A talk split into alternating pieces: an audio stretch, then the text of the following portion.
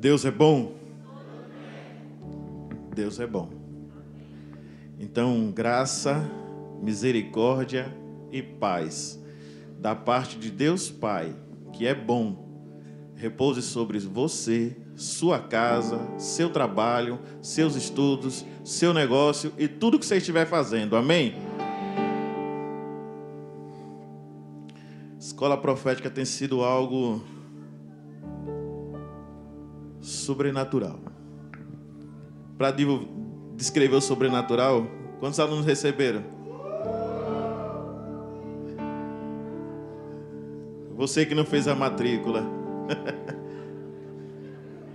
Está sendo um pedacinho de quê? Está sendo um pedacinho do céu. Deus tem se revelado, Deus tem ministrado a tua palavra, a tua graça. Nas mínimas coisas, Deus tem honrado. E Deus tem algo para você essa noite. Amém? Você crê assim? Você crê que Deus separou uma palavra para você? Mas antes de crer assim, você quando saiu de casa, você pediu para o Senhor falar com você? Amém. Essa é a melhor parte. Como o pessoal estava dizendo, é... deixa eu tirar aqui, estou com medo de derrubar esse copo aqui. Ontem foi uma unção tremenda, e eu comentei ali com, com o Rodrigo e o pessoal ali, por uma simples coisa. o povo dele, em reverência, se prostrou e ficou calado. Não precisou muita coisa, não. Bastou se prostrar e calar a boca, como dizem em Eclesiastes 5. Aí Deus veio com a graça dele, veio com a misericórdia dele, e veio com a bondade dele e visitou e algo tremendo. Mas nessa noite nós vamos para o Evangelho segundo João, capítulo 4.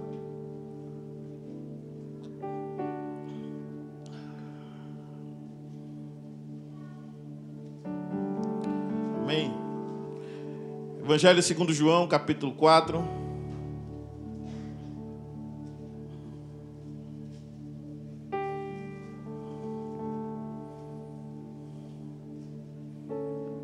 Já acharam? Posso começar a ler? Em reverência ao Deus da palavra. Aprendeu ontem. Amém? Amém? Quem entendeu? Isso. Não é o, o, pregador que precisa pedir, não é o pastor que precisa pedir. E nós entendemos ontem.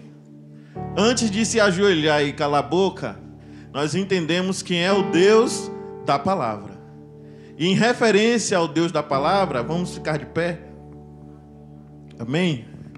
João capítulo 4, versículo 6 em diante vai dizer: Estava ali a fonte de Jacó, cansado da viagem, assentara-se Jesus junto à fonte, por volta da hora sexta.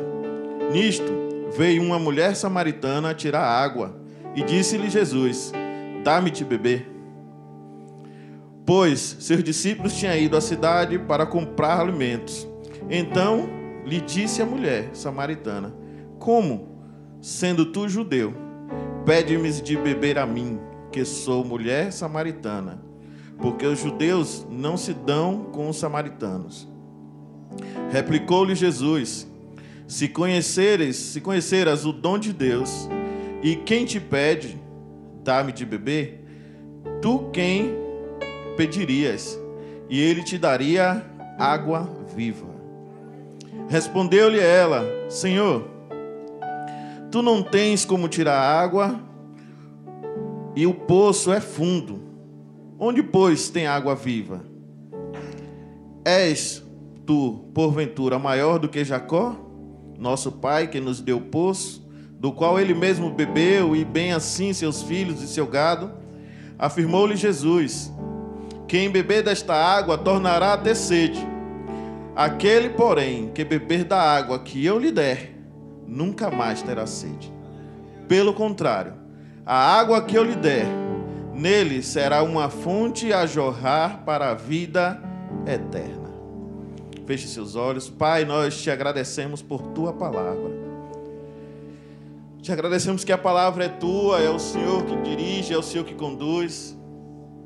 E pedimos que o Senhor tenha misericórdia de nossas vidas e ministre em nossos corações algo novo, Senhor.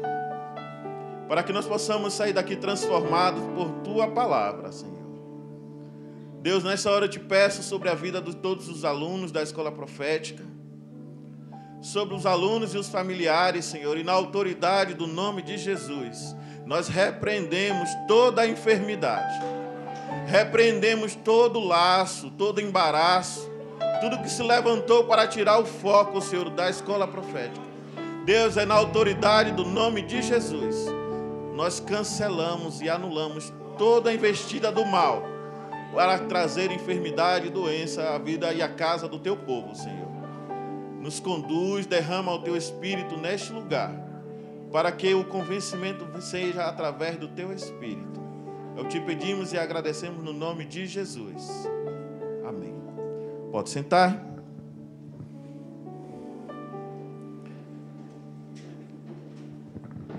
O texto diz que Jesus estava de viagem. Ele tinha deixado a Judéia, estava a caminho da Galiléia, e chegando a hora sexta, então aqui da, da Judéia para a Galiléia, ele precisava passar por Samaria. Então, passando em Samaria, ele parou na província de Samaria, por volta da hora sexta, e a hora sexta, se você for entender, é meio-dia.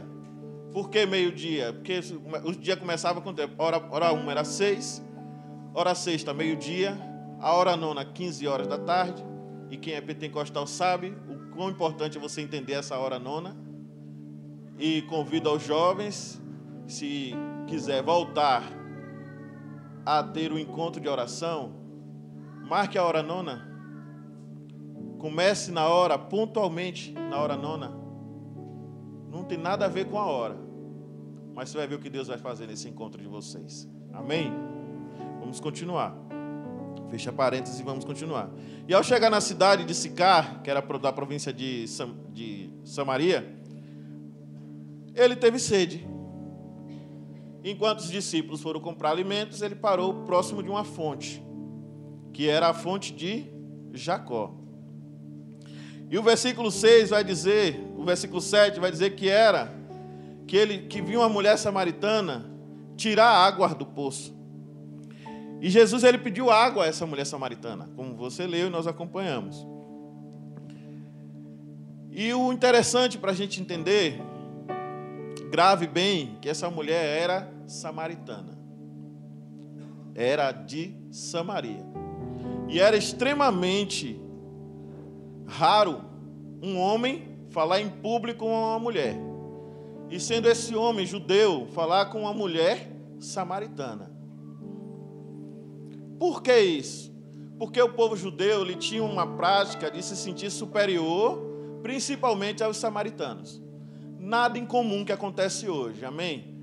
Porque muitos cristãos, muitos evangélicos se sentem tão superiores ao ponto de não falar com outras pessoas ao ponto de não se relacionar com outras pessoas, porque acha que aquela pessoa não é digna de se relacionar com você. E muitos cristãos continuam assim hoje. E os judeus naquela época tinham essa prática de achar que o samaritano era um povo inferior a ele.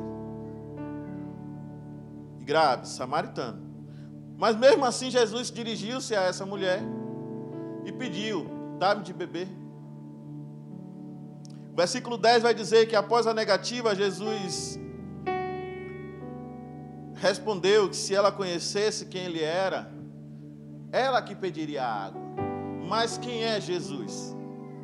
Vamos para João, mesmo João capítulo 7, versículo 37 e 38. Agora vocês precisam, não precisam ficar de pé, pode continuar sentados. João 7, 37 e 38. No último dia, o grande dia da festa, levantou-se Jesus e exclamou: Se alguém tem sede, venha a mim e beba. Quem crê em mim, como diz as Escrituras, do seu interior fluirão rios de água viva. Quem crê em Jesus, do interior fluirá um rio de água viva, ou seja, uma fonte, como dessas que encontramos fartamente no bairro industrial, principalmente na rua Manuel Preto. Desde quando Aracaju é Aracaju, essa fonte jorra com água limpa, água pura, água potável. E qual é o preço dessa água? De graça. O próprio Jesus disse: Vinde e bebei, mesmo quem não tenha dinheiro, venha.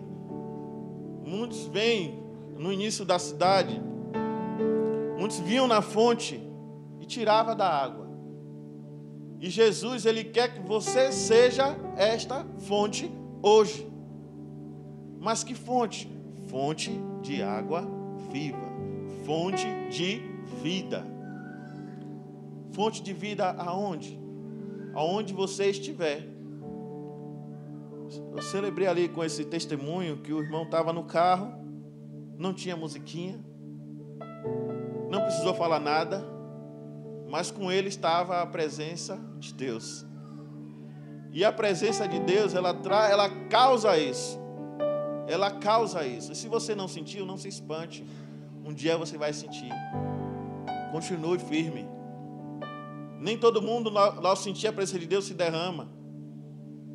Mas quando se derrama, se derrama de verdade, de com força, como diz no ditado. E vamos para a palavra, no, versículo, no capítulo 4, versículo 11. Jesus respondeu à samaritana. A samaritana respondeu.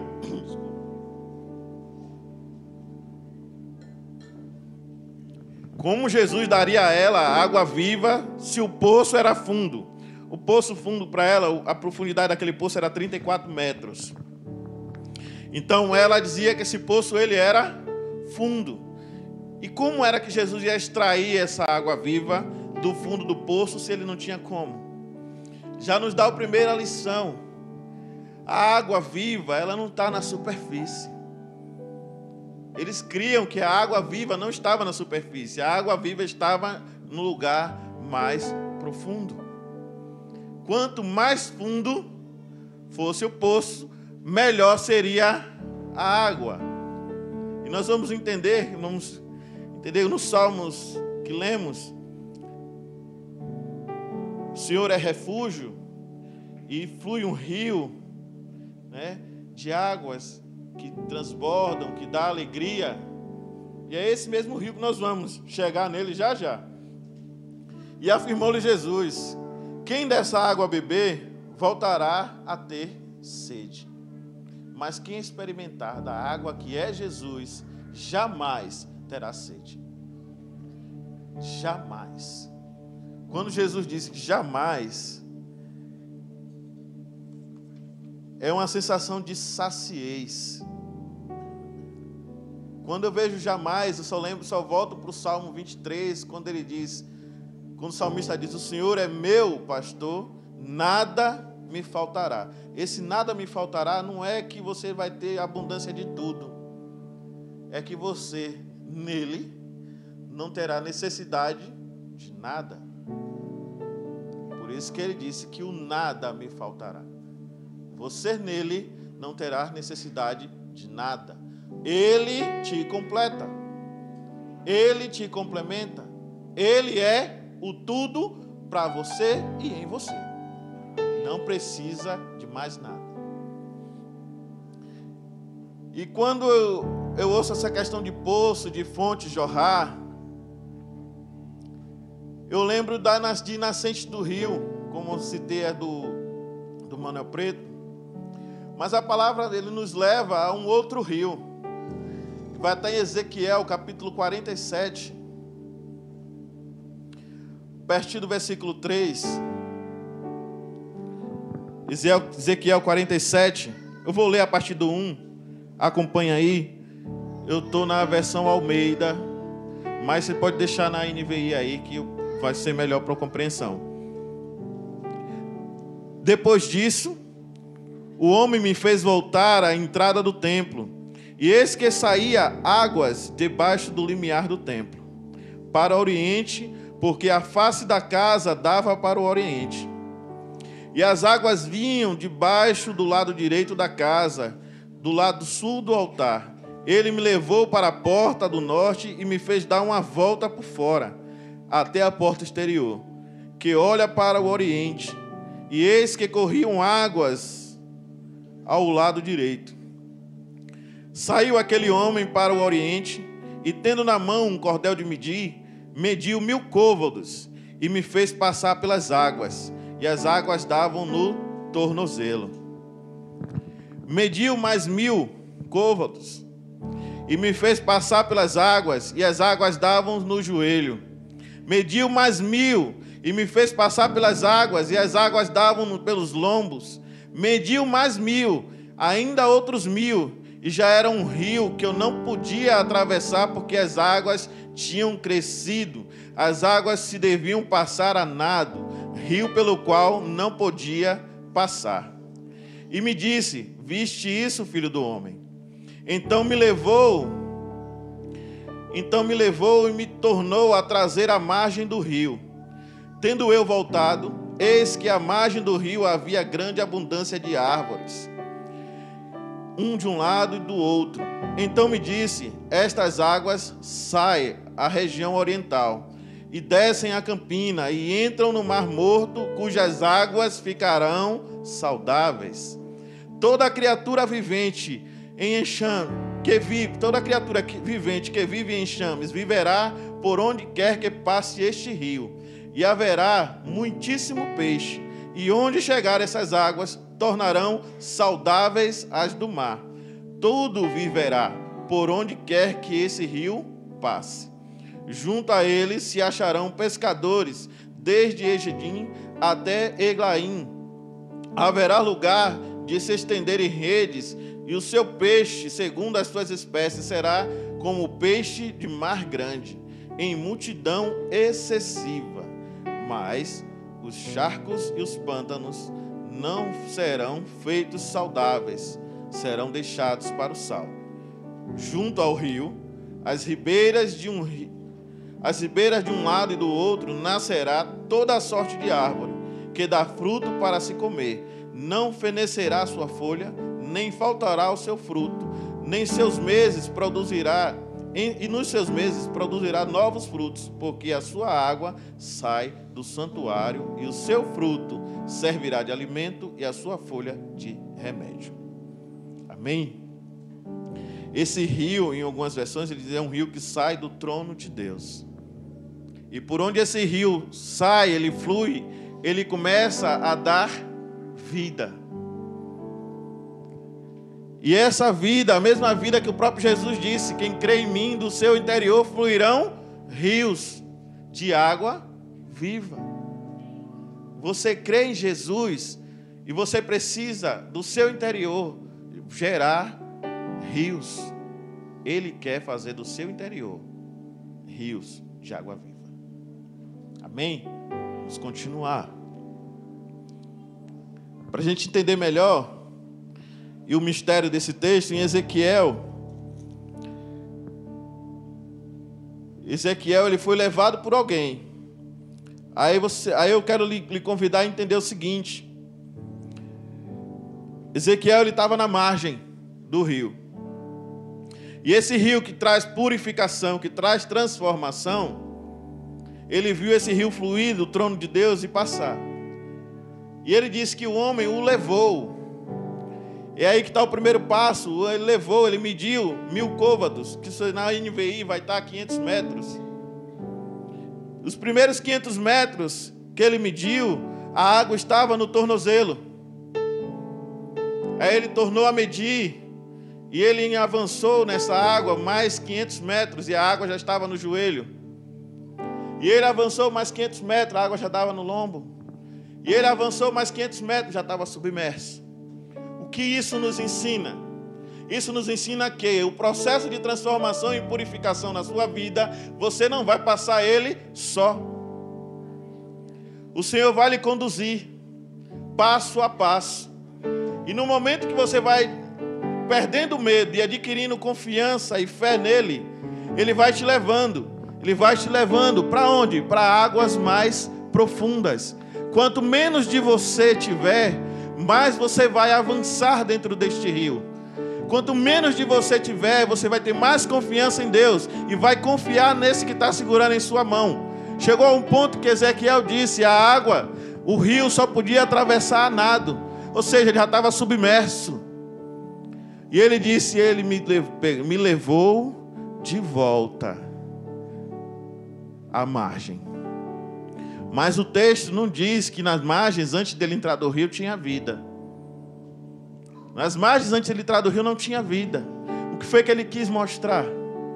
Foi que ele quis revelar que nesse processo você pode achar que nas margens não tem vida, mas quando você sair do, do rio transformador, na margem estará habitada de árvore, de vida.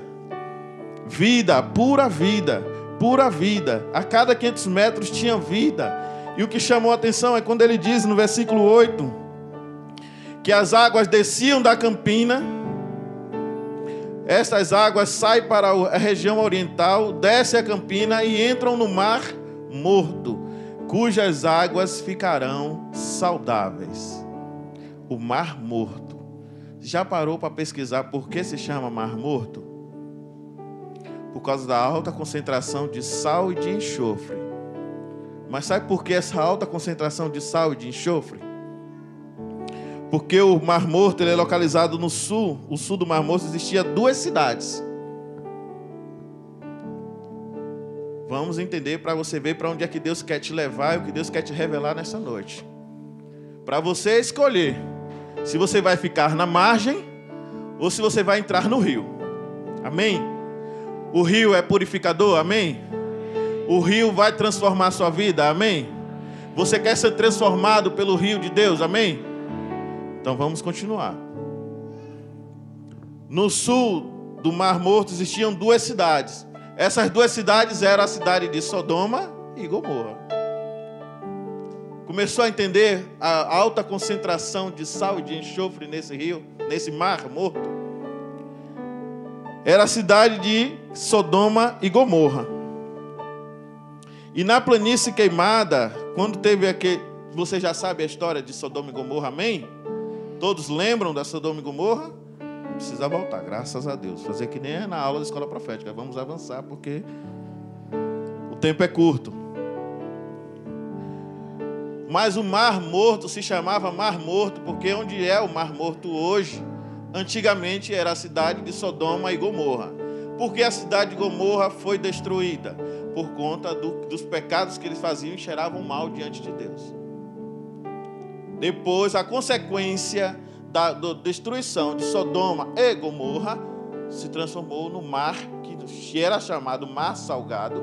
E lá no segundo século, depois passou a se chamar Mar Morto. E ao lado do Mar Morto corre um rio chamado Rio Jordão. Aí você vai entender daqui a pouco por que esse Rio Jordão corre ali. Porque esse Rio Jordão tem um afluente que dá, vai desatar no próprio Mar Morto. Só que qualquer peixe que sair do Rio Jordão e descer até o Mar Morto, assim que ele chegar no Mar Morto, ele não consegue sobreviver. Por quê? Por causa da alta concentração de sal e de enxofre. Muitos chamavam o Mar Morto ou o Lago Salgado de Mar de Betume, explorado turisticamente, porque dizem que aquela lama traz cura, a lama traz, traz benefícios medicinais. Tem gente que crê nessas coisas, né? Tem gente que toma banho de argila, né? Em Morro de São Paulo. Para ficar com a pele bonita e quando entra no barco, diz: Olha, o baiano me enganou. Se melou de lama porque você quis. Amém. Foi escolha sua. Vamos voltar. E quando as águas do rio ela corre desse templo, ele ia transformar o mar morto. Quando eu li, ele saltou os olhos, vai transformar o mar morto. O mar morto é consequência de pecado. Então Deus está dizendo que a água viva vai chegar na consequência do pecado que habita em sua vida, que, que se transformou em um mar morto, e essa água vai transformar essa morte em vida. Esse rio, quando chegar em sua vida, ele vai transformar. Ou seja, o rio ele não vai ficar salgado como o mar morto, ele vai transformar o mar em água saudável. E haverá muitíssimo peixe. Quando, você, quando ele diz, olha, depois que o, o rio passar, haverá muitíssimo peixe, ou seja, haverá muitíssima vida, fartura, peixe de grandes, como ele diz, grandes mares. Quem já viu, quem conhece colônia de pescadores, que já foi no mercado, sabe. O peixe de água doce, o tamanho, e o peixe de água salgada, como ele é. Ele é bem maior. Justamente isso que está dizendo dentro de um lago que era morto. Vocês estão conseguindo compreender? O que o rio que sai do trono de Deus, ele quer fazer comigo e com você essa noite? O que este rio oferece para a sua vida? Transformação. Ele quer transformar o que está morto em vida. Ele quer transformar o que o, você mesmo olha e diz ah, que não tem mais jeito. Mas ele quer transformar isso em vida. E o versículo 12, ele vai dizer: e nascerá. Não, 12 não, vamos para o 11 primeiro. O 11 ele diz: Mas os seus charcos e seus pântanos não serão feitos saudáveis, serão deixados para o sal. Os charcos e os pântanos é a mesma coisa, para você entender melhor. Você vai precisar voltar, viajar até a história do apóstolo Paulo, quando ele disse que Deus o levou para uma terceira, para uma outra dimensão. E, ele, e lá lhe deu um espinho na carne para que ele não se glorificasse. Esse espinho na carne, na carne hoje, você pode entender que são os charcos e os pântanos. O que é isso? É aquele defeito que Deus vai deixar em você, não porque Ele quer, mas para que você não se orgulhe do que Ele já fez. Ou que você queira, você queira roubar algo que não é seu, que pertence a Deus, que é a glória dele. O apóstolo Paulo ele viu tanta coisa que esse espinho na carne, muitos estudiosos vão dizer que era uma enfermidade, e era uma enfermidade. Quem leu Gálatas vai perceber que os Gálatas escreveu e disse que se nós pudéssemos, daríamos nossos próprios olhos a você. Aí você imagina, o apóstolo Paulo era cego, tinha problema de visão. Aí você começa a se perguntar, mas como? Se o pessoal pegava os lenços dele, pegava as vestes dele, botava os enfermos no caminho e onde ele passava, a sombra dele curava e o cara era doente.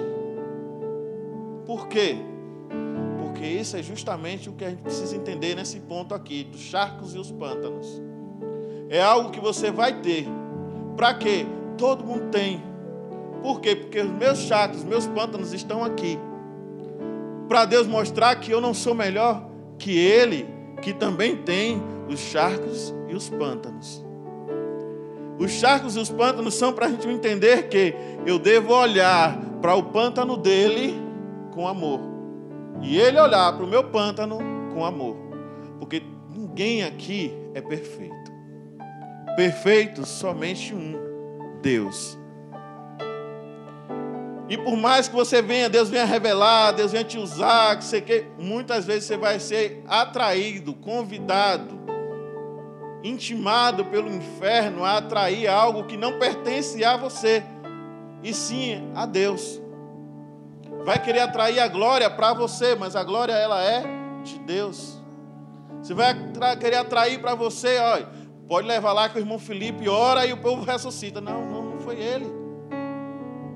Nós aprendemos ontem à tarde que autoridade não tem a ver sobre Deus, tem a ver sobre você mas você exerce autoridade dada por Deus. Quem cura é Deus. Quem ressuscita, Deus. Quem transforma, Deus.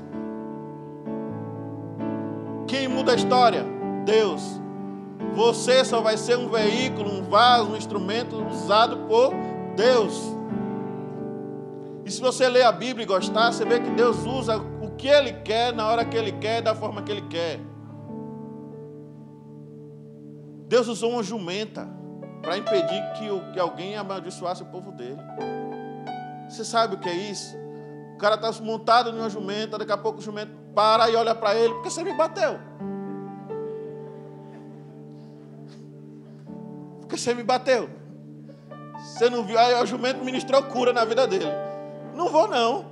Você não viu o anjo não, foi? Ele, ah, agora veja. Aí ele abriu o olho e viu o anjo lá e desistiu. Ou seja, a jumenta viu o anjo. Ele bateu na jumenta, a jumenta olhou para ele, mandou ele enxergar, ou seja, liberou cura na visão dele. E ele passou a enxergar o, o anjo com a espada na mão e disse: ah, Não vou, não. A jumenta está certa. A jumenta está certa. Vamos desistir. Só que você hoje, Deus lhe usou com uma coisa, e você acha que você tem algo que ah, Deus me ama mais que os outros. Não, gente, é pura graça. A graça de Deus, ela visita, como tem nos visitado nessa semana. E nós precisamos ter temor na graça que nos visita, temor ao Deus que nos visita.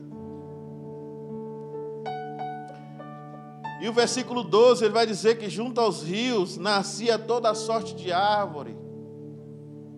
Nós entendemos quando Jesus passou, sentiu fome, olhou para a figueira e só viu folhas.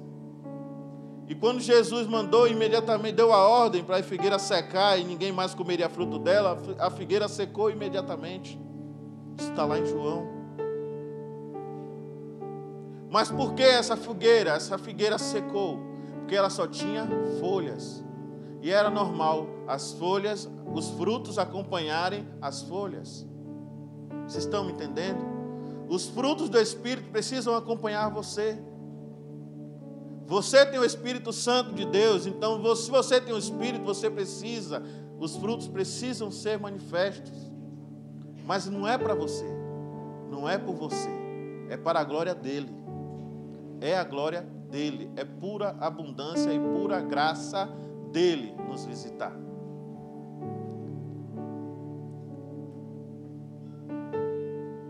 E quando ele vê esses rios, durante a escola profética eles colocaram uma imagem aqui de um rio. Você tem ela aí?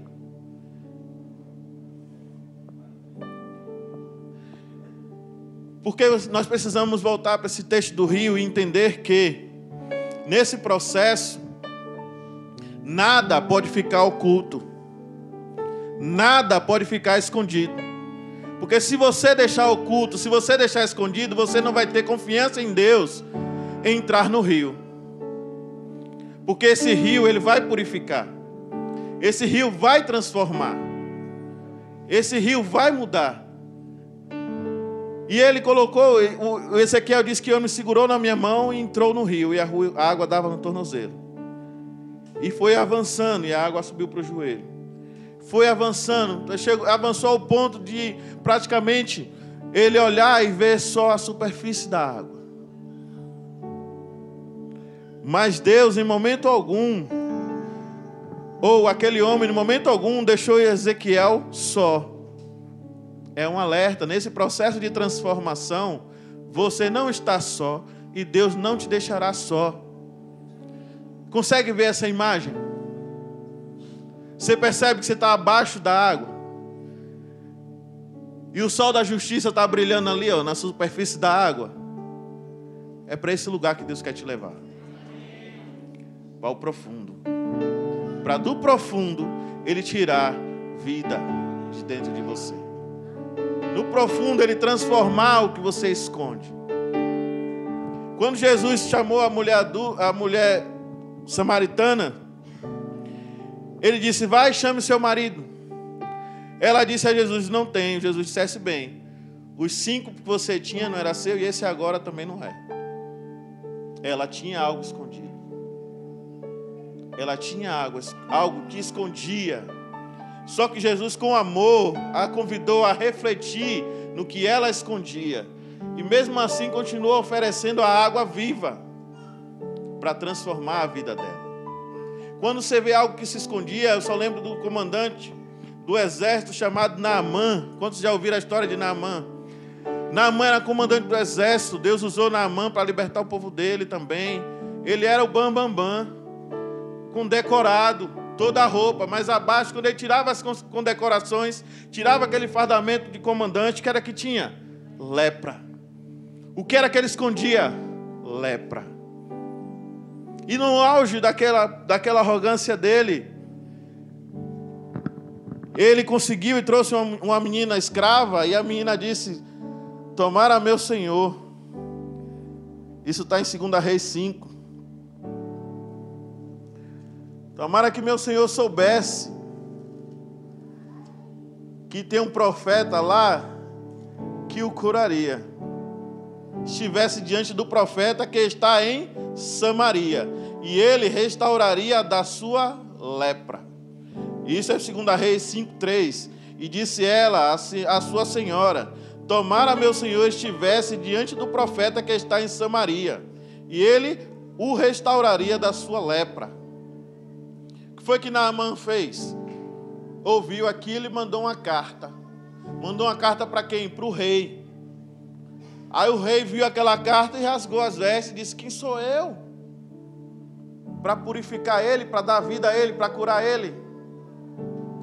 Aí a palavra vai dizer ó, que, tendo lido a carta, Israel rasgou as suas vestes e disse: Acaso sou, sou Deus com poder para tirar a vida e dá-la?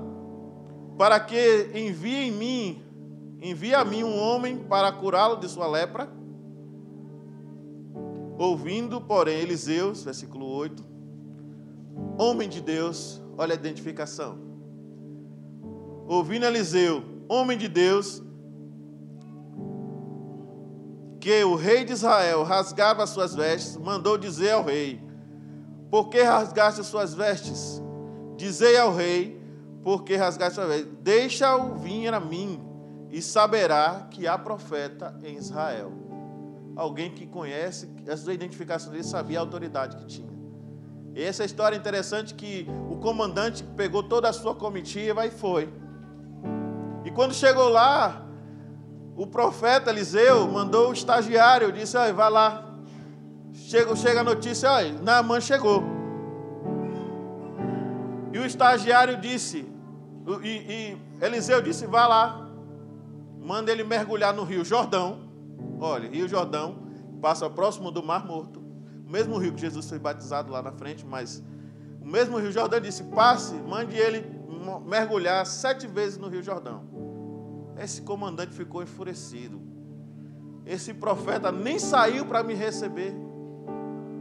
Quantas vezes você chega em um órgão com tanta arrogância, aí chega diante do atendente, aí você diz: Não quero falar com você, não.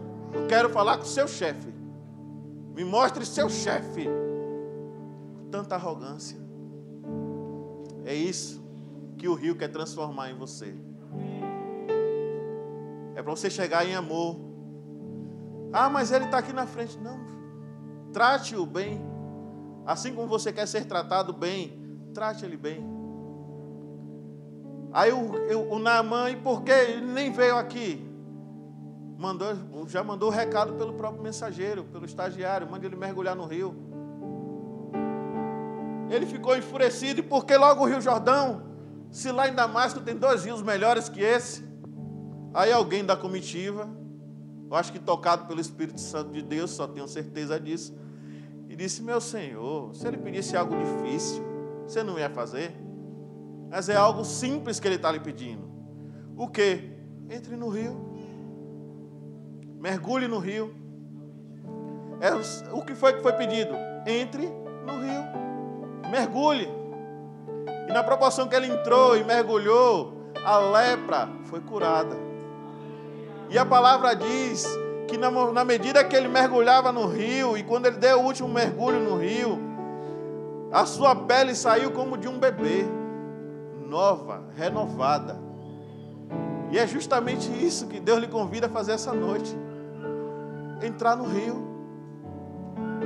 Ele só quer que você tenha uma postura. Qual? Confie em mim e entre no rio. Por quê? Porque esse rio vai te transformar.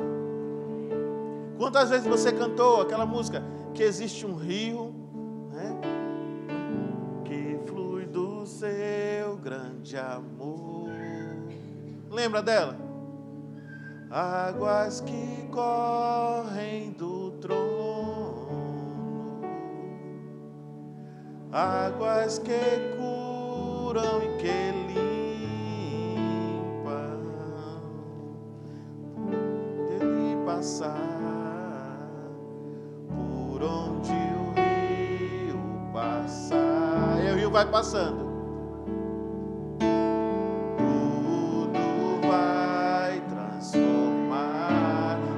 Transformar, seu passado de tragédia em glória. A vida do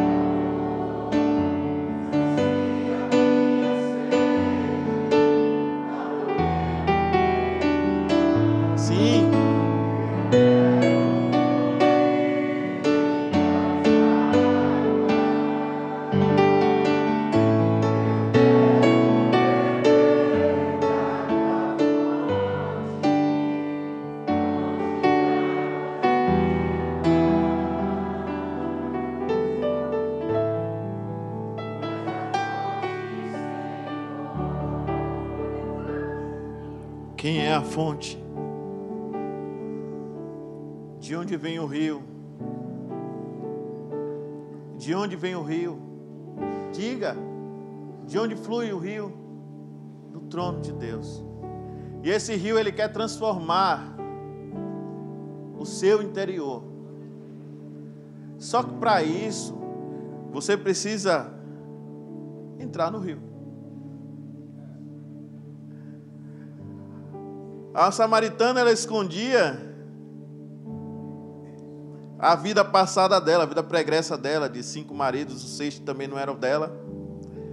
Naamã escondia lepra.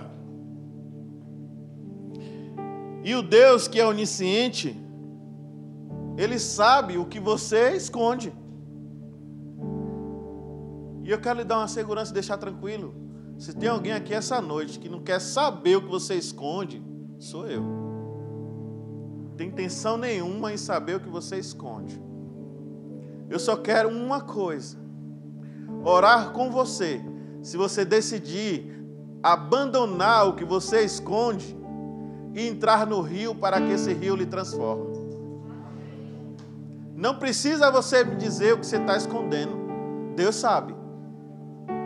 Deus sabe o que você esconde. Deus sabe o que você faz nos bastidores. Só Ele sabe. Na verdade, você e Ele. Você pode fazer escondido do marido, você pode fazer escondido da esposa, você pode fazer escondido do papai, da mamãe, do líder de células, pode esconder de todo mundo daqui. Mas a Deus você não engana. Deus vê. Deus sabe o que você fez. E Ele quer te libertar disso que você esconde. É simples. A mulher samaritana. O profeta Eliseu era da Samaria. O mar morto é consequência de pecados. E você sabe como, qual o tamanho do mar morto que está dentro de você. E não tenha vergonha, não, meu irmão. Não tenha vergonha de admitir que tem algo podre dentro de você. Sabe por quê? Porque quando você admite que tem algo podre dentro de você, é você confessa, é aí que Deus disse: venha. Essa é a hora. Essa é a hora de você abandonar o que tem podre dentro de você. Para que ele, para que Deus diz para que eu entre e transforme. Ele quer transformar essa podridão em vida. Naamã, ele passou muito tempo sofrendo por essa lepra. A mulher samaritana também escondia a vida pregressa dela. Aí eu pergunto novamente, não precisa responder para mim, responda para você mesmo. O que é que você esconde? Você está disposto a abandonar o que você tem escondido? Está disposto a largar o que realmente você esconde? Difícil. Você pode vir aqui com sua melhor roupa. Você pode frequentar todos os cultos com sua melhor roupa. Você pode participar de todas as conferências de poder que tiver. Mas se você não abandonar isso que você está escondendo, meu irmão, você não vai conseguir com que a água chegue pelo menos ao joelho.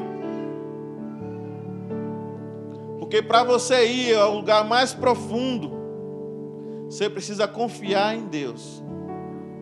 E no profundo, quanto menos de você tiver, mais leve você fica para ir até o fundo.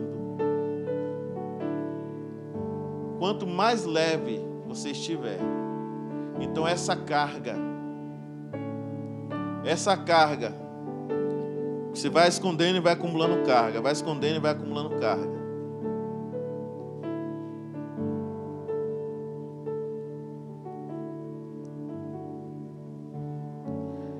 E é essa carga que Deus quer aliviar de você esta noite. Você tem coragem?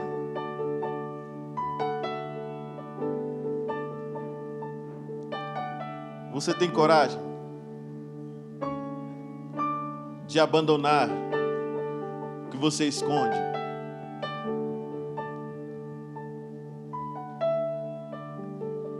Comentei uma vez que o mais fácil, quando, quando o assunto é dar, você dá carro, você dá casa, você dá celular. Tem crente aqui que para dar é, é, é, ligeiro. Compra um iPhone 12 ou 13 ou 15, não sei quanto é que já tem. Se chegar no culto com um iPhone 12, Deus disser, oferta o iPhone, ele vem aqui e oferta. Porque dar é fácil. Dar é fácil. Porque Deus vai lhe dar força para você trabalhar e Deus vai lhe dar outro de novo. Mas abandonar é um passo difícil. Por que eu vou abandonar? Por que eu devo abandonar? Porque isso tem lhe feito mal. Isso lhe faz mal. Isso impede que você entre no rio. E eu pergunto nessa noite: onde você está? Na margem, olhando o rio passar, escondendo o que lhe afasta de Deus, o que lhe impede de entrar no rio? Ou você vai ter a coragem de dar o primeiro passo e dizer: Hoje eu dou o primeiro passo para abandonar essa vida dupla que eu tenho nos bastidores. Eu quero abandonar o que eu escondo. Só Deus sabe o que você esconde. Só você e Deus. E esse é o primeiro passo entrar no rio. E o restante, ele vai te pegar na mão e vai te conduzir. E a água vai ficando mais funda, mas ele vai te levando. E a água está no tornozelo, no joelho, na cintura. E você já está submerso, porque tem menos de você. E na medida que você está submerso, você acha que ele vai se afogar? Não. Ele está aqui. Ó. Ele está aqui. Por que ele está aqui? Foi promessa de Jesus. Obrigado, irmão. Qual foi a promessa de Jesus? Eu não os deixarei órfãos. Eu enviarei um ajudador, o Espírito da verdade que o mundo não pode receber. Por quê? Porque não vê e não o conhece. Mas você o vê e o conhece, porque ele estará em você e com você. E é esse, nesse espírito que eu quero lhe convidar.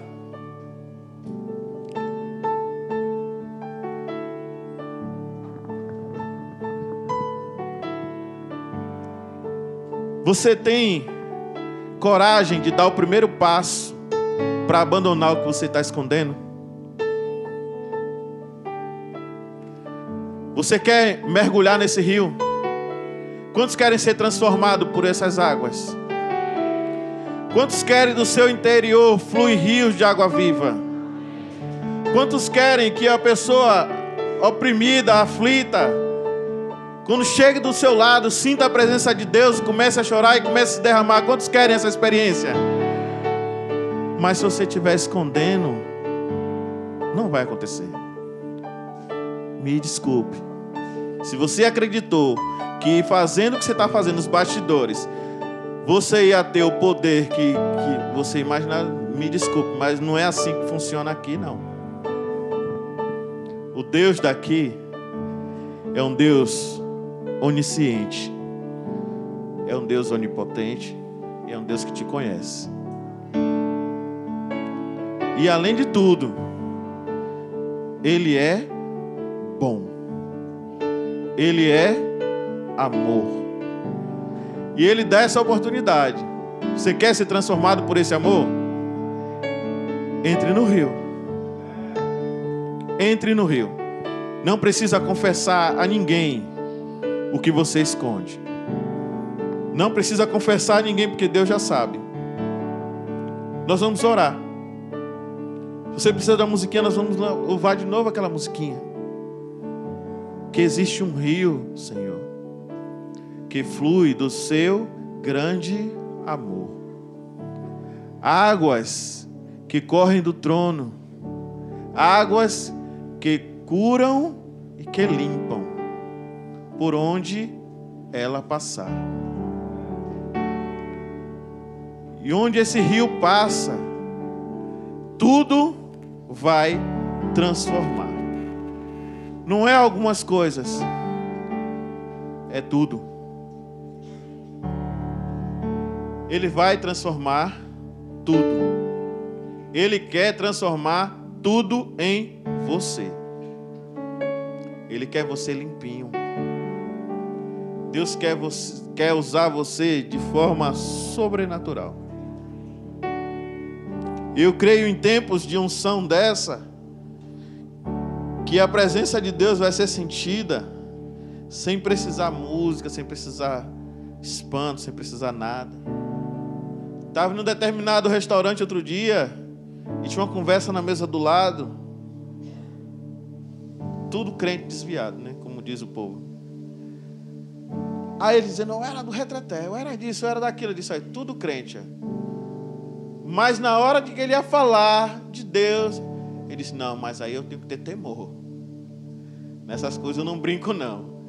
Aí eu virei para minha esposa e disse, olha, quem já pisou no Santo dos Santos Pode até andar em outro lugar, mas ele não consegue viver sem a lembrança do que ele pisou lá no Santo dos Santos. E quando eu vejo o show de hoje, como comentou o pessoal, são os crentes de amanhã, pulando com energia, com tudo. Quando chega aqui, aí tem essa carga de lembrança do que fazia lá e prende.